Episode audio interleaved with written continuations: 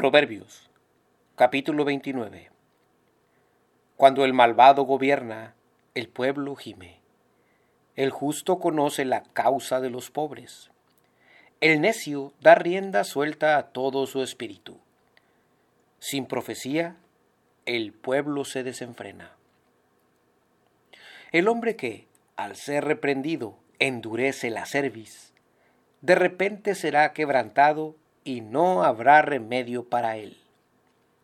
Cuando los justos abundan, el pueblo se alegra, pero cuando domina el malvado, el pueblo gime. El hombre que ama la sabiduría alegra a su padre, pero el que frecuenta rameras perderá los bienes.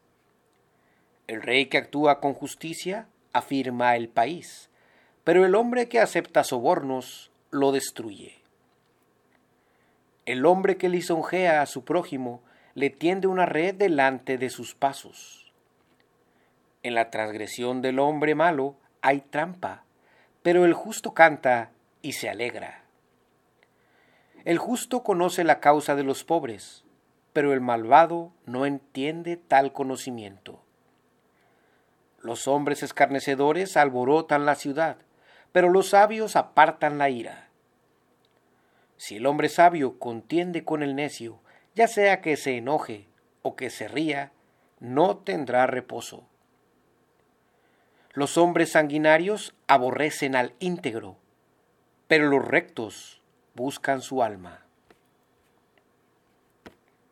El necio da rienda suelta a todo su espíritu, pero el sabio, al fin conteniéndose, lo apacigua.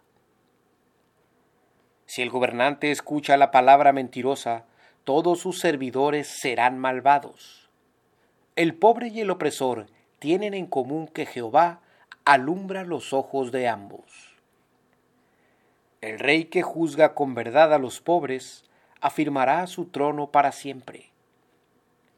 La vara y la corrección dan sabiduría, pero el muchacho que se deja suelto avergüenza a su madre. Cuando aumentan los malvados, aumenta la transgresión, pero los justos verán la ruina de ellos. Corrige a tu hijo, y te dará descanso, y dará deleite a tu alma. Sin profecía, el pueblo se desenfrena, pero el que guarda la ley es bienaventurado. El siervo no se corrige con palabras, aunque entienda, no hace caso. ¿Ves a un hombre precipitado en sus palabras? Más esperanza hay del necio que de él. El siervo mimado desde la niñez por su amo, a la postre será su hijo. El hombre iracundo provoca contiendas, y el furioso abunda en transgresiones. La soberbia del hombre le abate, pero el humilde de espíritu recibirá honor.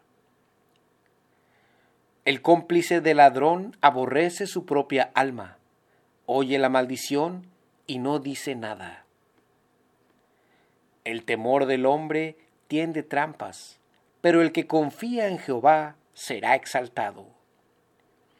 Muchos buscan el favor del gobernante, pero de Jehová viene el juicio para cada uno. Abominación a los justos es el hombre inicuo, y abominación al malvado es el de camino recto.